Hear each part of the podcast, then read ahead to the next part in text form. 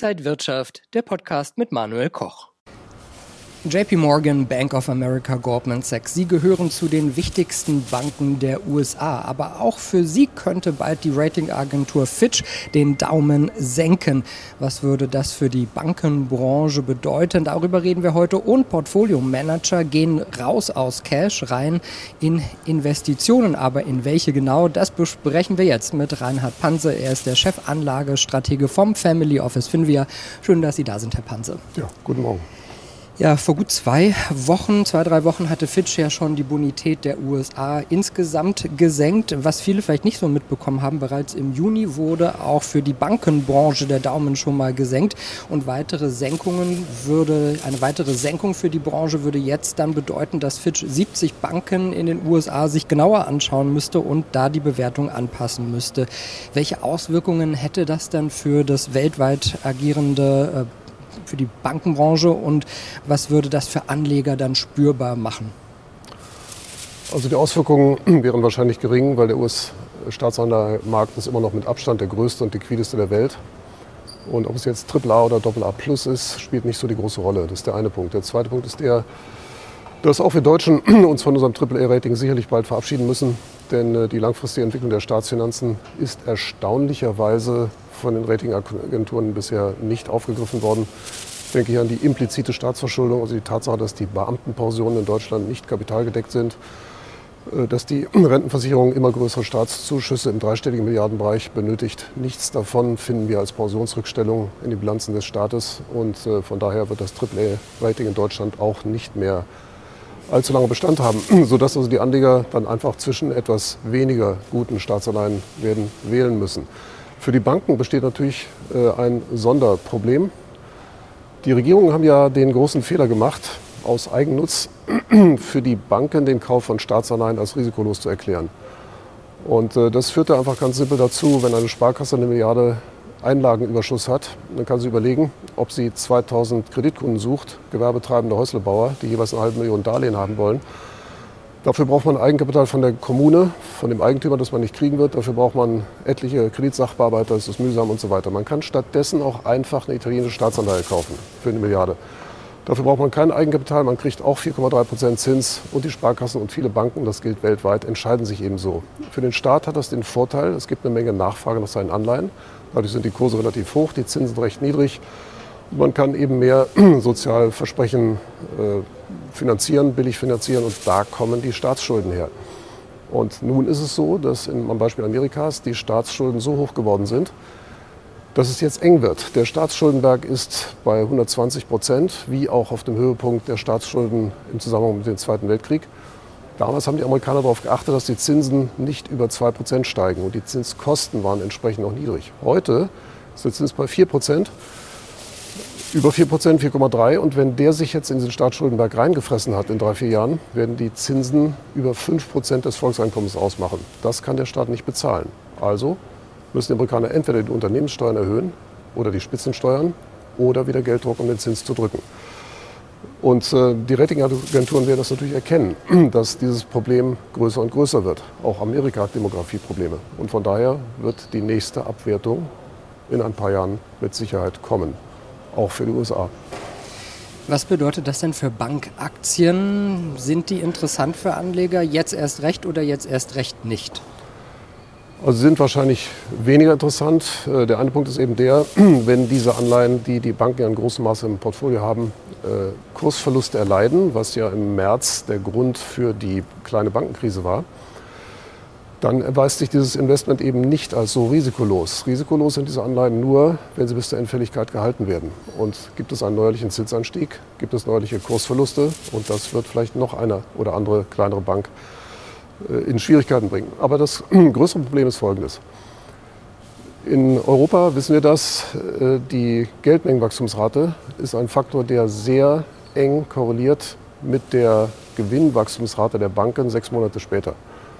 Das wird die EZB wahrscheinlich auch wissen, ist ihr aber wahrscheinlich auch egal. Und äh, da sieht es eben so aus, dass wir in den letzten 25 Jahren, seit es den Euro gibt, immer so eine schöne Wellenbewegung hatten. Das Geldmengenwachstum war mal nur bei 2%, mal bei 7 oder 8, auch ein bisschen höher. Jetzt ist es bei minus 8. Das gab es in über 40 Jahren noch nie. Die EZB hat das auch 20 Jahre weiter zurückgerechnet. Und in dem Umfeld, wenn man sich die enge Korrelation anschaut, wie die Veränderungsrate der Bankengewinne sind bei einer schrumpfenden Geldmenge, dann weiß man, das wird wohl schwierig werden. Dazu kommt, dass in Amerika wie auch hier in Europa die Banken ja ihre Kreditvergabebedingungen bereits deutlich verschärfen. In Amerika sind es jetzt 50,8 Prozent der Banken, die äh, die Kreditvergabebedingungen verschärft haben. Das heißt einfach, es gibt weniger Kredite. Und es ist in der Statistik schon so zu sehen, dass wenn so hohe Zahl von Banken eben die Kreditvergabe einschränkt. Das passierte bisher nur, und zwar seit Jahrzehnten, im Zusammenhang mit einer Rezession. Und äh, wenn die Banken weniger Kredite vergeben, können weniger kreditfinanzierte Projekte finanziert werden, weniger Autos gekauft werden auf Pump und so weiter. Das muss dann die Wirtschaft schwächen. Ja, und wenn dann die Rezession kommt, dann haben die Banken auch noch Ausfälle auf der Kreditseite. Dann werden halt Kreditnehmer pleite gehen. Also von daher, das Umfeld ist insgesamt ziemlich mau. Und äh, übrigens dieses Geldmengenwachstum in der Eurozone ist auch ein hervorragender Frühindikator für die Konjunktur. Also auch in Europa wird es so sein, dass wir erhebliche Rezessionsrisiken haben, was die Ausfälle bei den Banken erhöht. Von daher die Zukunftsaussichten für Banken im Moment nicht so gut. Die sollte man dann in der nächsten Rezession kaufen. Dann sind sie wieder billig. Jeden Monat werden auch Portfolio-Manager gefragt, wie sie investieren und welche Erwartungen sie so haben. Drei von vier erwarten zumindest schon mal nur eine weiche Landung äh, der globalen Konjunktur, also keine harte Rezession. Und äh, sie schätzen die Lage äh, doch ein bisschen positiver wieder ein. Wie schätzen Sie denn die Lage für Deutschland generell momentan ein? Also, äh, wenn man vielleicht noch ein Wort zu den äh, Konjunkturprognosen verlieren darf. In Amerika gibt es auch hier sehr schöne Statistiken, die wir woanders nicht haben. Dort misst die Zentralbank seit über 50 Jahren die Konjunkturprognosen der Profis und fragt einfach jedes Quartal, wie hoch die Wahrscheinlichkeit einer Rezession in den nächsten zwölf Monaten ist. Das war jahrzehntelang so maximal 30 Prozent, 33 Prozent. Im letzten Herbst waren es 43 Prozent, so hoch wie noch nie. Alle haben also eine Rezession erwartet und was kam? Nix. Von daher kann man also auf diese Art von Konjunkturprognosen einfach nichts geben. Für Deutschland gilt, wir haben Schwierigkeiten wegen China.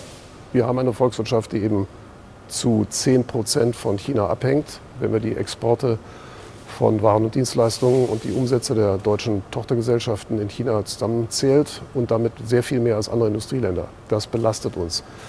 Dazu kommt aber, dass eben die genannten Probleme einer möglichen Rezession in den USA und auch in Europa wegen hoher Zinsen, ähm, wegen einer inversen Zinsstruktur, dass die auch hierzulande eben eine Belastung für die Konjunktur darstellen. Und die deutsche Wirtschaft ist ja auch schon in einer Rezession, eigentlich seit dem letzten Herbst, wenn auch eine schwache Rezession. Und dabei ist es dann interessant festzustellen, dass obwohl im letzten Herbst alle sehr pessimistisch waren für die Konjunktur, auch und gerade in Deutschland, der DAX hat seitdem ordentlich zweistellig zugelegt. Und wir sind bisher aus der Rezession nicht draußen und die könnte auch weitergehen. Die Firmen haben sich also bisher als recht stabil gezeigt, als recht flexibel, kommen damit wahrscheinlich ganz gut zurecht. Also das heißt nicht, die eher mauen Konjunkturaussichten hierzulande, dann die anderen Themen kennen Sie alle, das ist die schwache Demografie, das schwache Produktivitätswachstum, das eben reales Wachstum in Deutschland kaum noch zulässt, die überbordene Bürokratie, worauf die, äh, die Regierungen keine Antworten finden die Probleme bleiben alle, sind hierzulande auch zum Teil höher als woanders.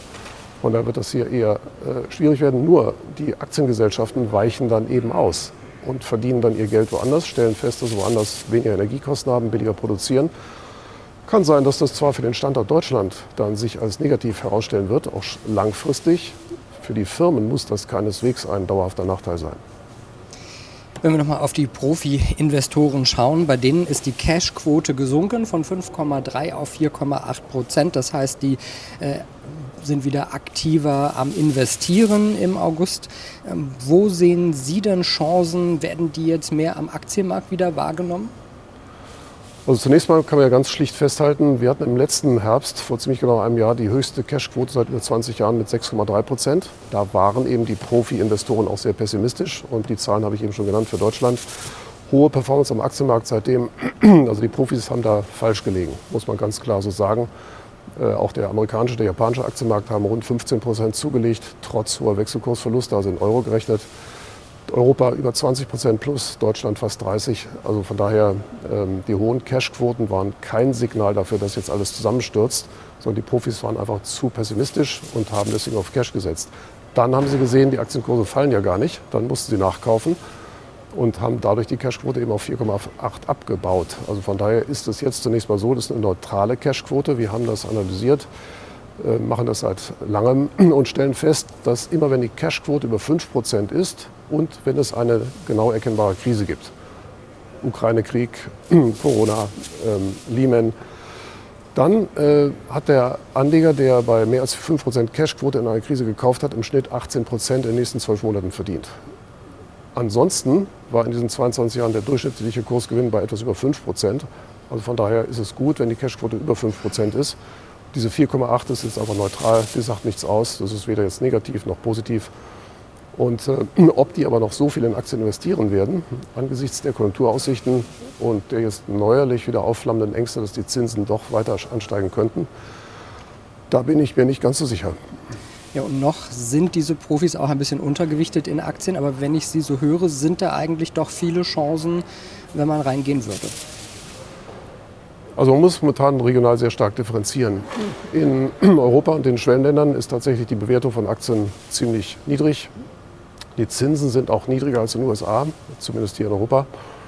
Und äh, von daher sind die Chancen der Aktienmärkte hierzulande gar nicht so schlecht, zumal ja auch die Eurozone wie Deutschland eigentlich an der Rezession herumschrammt. Auch im Jahresvergleich haben wir in der Eurozone jetzt nur noch 0,4 Prozent Wachstum. Ähm, also das sollte eigentlich keinen mehr so wirklich aufregen und die Probleme Chinas sind ja auch schon bekannt. Ähm, für die USA sieht das allerdings ganz anders aus. Wir haben also noch nie einen so großen Unterschied in den regionalen Perspektiven für den Aktienmarkt gehabt. In Amerika sehen wir Punkt 1, die Bewertung der Firmen ist außergewöhnlich hoch. Die waren nur in den letzten 50 Jahren um das Jahr 2000 herum, so hoch wie heute, und Ende 2021. Ende 2021 akzeptabel, weil da war der Zins noch bei einem Prozent. Jetzt ist er bei 4,3, das ist eine ganz andere Situation. Der Aktienmarkt ist aber wieder fast genauso teuer. Die Bewertung also gibt in den Modellen, die leider eine unangenehm hohe statistische Qualität haben, seit Jahrzehnten bei dieser Bewertung nur Erträge von rund einem Prozent pro Jahr für die nächsten zehn Jahre her. Das Zweite ist, die Aktienquote der privaten Haushalte in Amerika ist sehr hoch. Das wird von der Zentralbank seit 1947 gemessen, von der amerikanischen, und deutet darauf hin, dass die Erträge ebenfalls in den nächsten zehn Jahren eher bei einem Prozent liegen werden. Äh, also sehr wenig.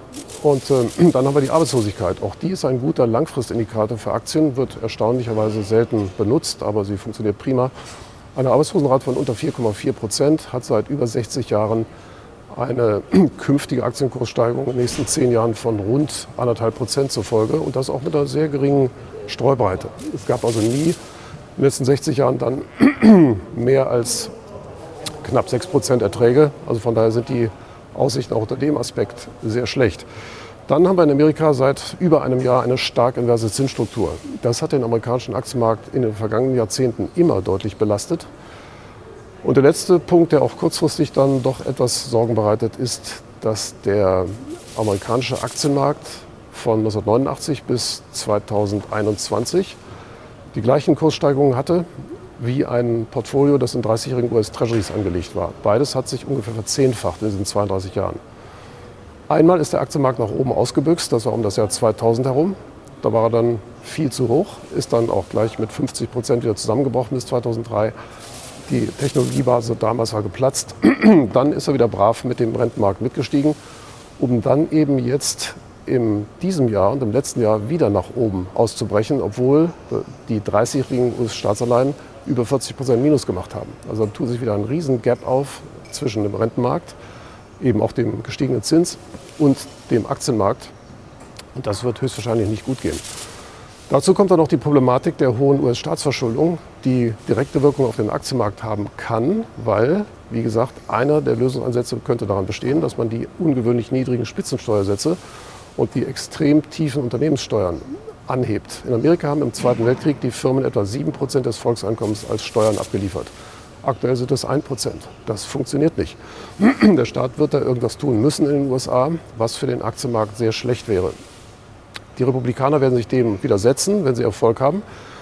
Dann wird Amerika in den nächsten Jahren irgendwann wieder mit Gelddrucken anfangen müssen, weil Zinskosten von 5% eben nicht finanzierbar sind. Das heißt, für den deutschen Anleger, da wird halt der Dollar kräftig fallen. Also so oder so, wir können das drehen und biegen und wenden. Wir haben ja keinerlei Eisen am Feuer. Wenn Amerika gut wäre, würden wir gerne massenhaft US-Aktien-ETFs kaufen, kein Thema. Aber im Moment würden wir uns einfach woanders wohler fühlen. Bleiben wir mal in den USA. Der SP 500 hat ungefähr 17 Prozent seit Jahresbeginn gemacht und gerade die Big Techs sind gefragt. Sehen Sie da mehr Chancen oder mehr Risiken momentan?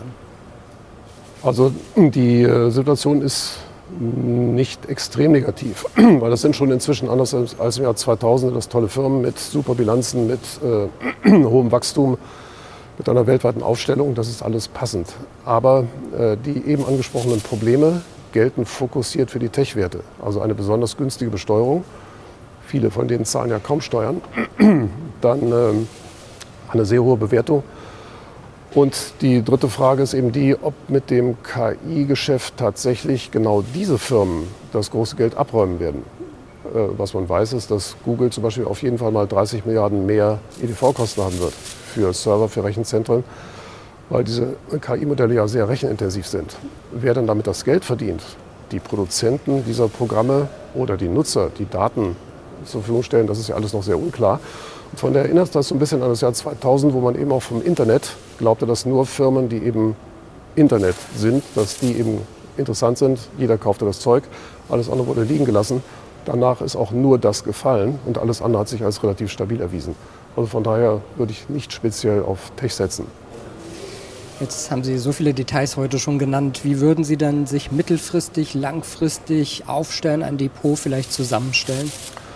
Da wir etwas längerfristig denken, äh, schreckt uns das nicht davor ab, eben doch weiterhin ähm, über die Hälfte des Vermögens in Aktien zu stecken. Allerdings momentan mit einer deutlichen Untergewichtung von USA. Und wenn USA, dann haben wir auch einen deutlichen Fokus auf Gesundheitswerte und Basiskonsumgüterhersteller, weil die eben von konjunkturellen Problemen nicht betroffen sind und sehr gute Bilanzen haben, also auch Zinsen da kaum in die Gewinn- und Verlustrechnung reinfressen. Das kann man also weiter in den USA haben, da gibt es tolle Firmen. Ähm, ansonsten sollte der Rest eher in Europa und in den Schwellenländern liegen, weil einfach dort eben die Bewertung viel tiefer ist. Die Bewertung ist da nicht besonders hoch, anders als in Amerika, sondern sie ist sogar nur durchschnittlich. Gemessen an den letzten 50 Jahren ist das wenig, weil der Zins immer noch in Europa bei 3, 3,5 Prozent weit unter dem historischen Durchschnitt liegt und Anleihen eigentlich immer noch keine Alternative darstellen. In Amerika dagegen bei Erträgen auf den Aktienmarkt von einem Prozent oder vielleicht auch zwei ist ein 10-jähriger Treasury mit 4,3 deutlich attraktiver, weil der hat keinerlei Risiko. Der amerikanische Anleger kann sich da rausnehmen. Der europäische kann das nicht und deswegen Rezessionsängste hin oder her. Macht sein, dass die Aktien hier auch mitfallen, wenn Amerika fällt. Die Zentralbanken werden dann wahrscheinlich sehr schnell reagieren und dann werden wie in Corona auch die Anleger sehr schnell merken, oh, das ist ja verdammt billig hier. Und wenn die Zinsen jetzt auch noch runtergehen, dann sollte ich eigentlich wieder einsteigen in Aktien. Sodass dann irgendwann die Rezession zu Ende ist und alle sich wundern, warum der Aktienmarkt schon wieder 50 Prozent zugelegt hat. Das war ja dann auch von März bis Mai 2020 eine große Überraschung für die Anleger, wie schnell das dann wieder hochgeht. Und sowas zu timen ist sehr schwer, deswegen würde wir in Europa und Schwellenländern einfach schlicht drin bleiben. Und in Amerika mehr sich auf den Gesundheits- und Pharmasektor konzentrieren, der auch im Moment sich sehr stabil verhält und das wohl auch weiterhin schaffen wird. Dazu kommt dann eben nach wie vor deutsche Wohnimmobilien mit einem Viertel des Vermögens, weil die werden halt immer knapper werden. Sie lesen das überall, die Bautätigkeit wird immer geringer, die Mieten steigen kräftig an. Das ist nicht das Umfeld, aus dem ein Immobiliencrash gemacht ist. Gute Wohnimmobilien mit guten energetischen Werten werden ein immer knapperes Gut sein und von daher im Wert mittelfristig ansteigen. Die Löhne steigen jetzt auch deutlich an. Die Fähigkeit der Leute, höhere Mieten zu zahlen, nimmt zu. Und äh, von daher sind bei aktuellen Mietrenditen von um die 3 Prozent schon jetzt die Hypothekenzinsen nicht wesentlich höher als die Mietrendite. Also so gesehen sollte der Markt sich bald stabilisieren hat es vielleicht schon. Die Immobilienaktien haben ja auch Monate bevor der Immobilienmarkt im letzten Herbst plötzlich wegsackte, ein halbes Jahr vorher einen starken Kurseinbruch begonnen. Und jetzt seit einigen Monaten gehen die Kurse dort wieder deutlich nach oben. Von daher ist es auch hier so, wie oft, dass die liquiden Werte vielleicht der Realwirtschaft um ein paar Monate vorauslaufen. Danach sollte sich der Immobilienmarkt in den nächsten Monaten spürbar stabilisieren. Und wenn dann noch rezessionsbedingt Zinssenkungen kommen, sollte er auch deutlich nach oben gehen, weil die Knappheit ist einfach da. Und eine Rezession, die ohne steigende Arbeitslosigkeit abläuft, weil es zu wenig Arbeitskräfte gibt, die sollte dann auch nicht dazu führen, dass die Leute keine Miete mehr bezahlen können. Von daher ist das Gesamtumfeld für Wohnimmobilien weiterhin gut. Gold bleibt interessant mit rund 10 Prozent. Und den Rest würden wir nach wie vor in Cash und inflationsgeschützte Staatsanleihen, aber eben in der Eurozone anlegen, wo immer noch Inflationserwartungen von knapp zweieinhalb Prozent die künftige Realität nicht abbilden. Wir haben ein Demografieproblem weltweit. Das wird die Zahl der Arbeitskräfte knapp und die Lohnsteigerungen hochhalten. Wir haben Deglobalisierung, was eben die Produktionskosten über komplexere Lieferketten erhöht. Und ähm, wir haben die Energiewende, die uns auch noch ein Batzen Geld kosten wird. So gesehen ähm, bleibt also die inflationsgesicherte Anleihe äh, neben auch dem Gold eben als Inflationsschutz eine gute Anlageform. Sagt Reinhard Panse, der Chefanlagestratege vom Family Office Hinwehr. Vielen Dank, dass Sie wieder hier an der Frankfurter Börse waren und danke Ihnen, liebe Zuschauer, fürs Interesse. Alles Gute, bis zum nächsten Mal. Und wenn euch diese Sendung gefallen hat, dann abonniert gerne den Podcast von Inside Wirtschaft und gebt uns ein Like.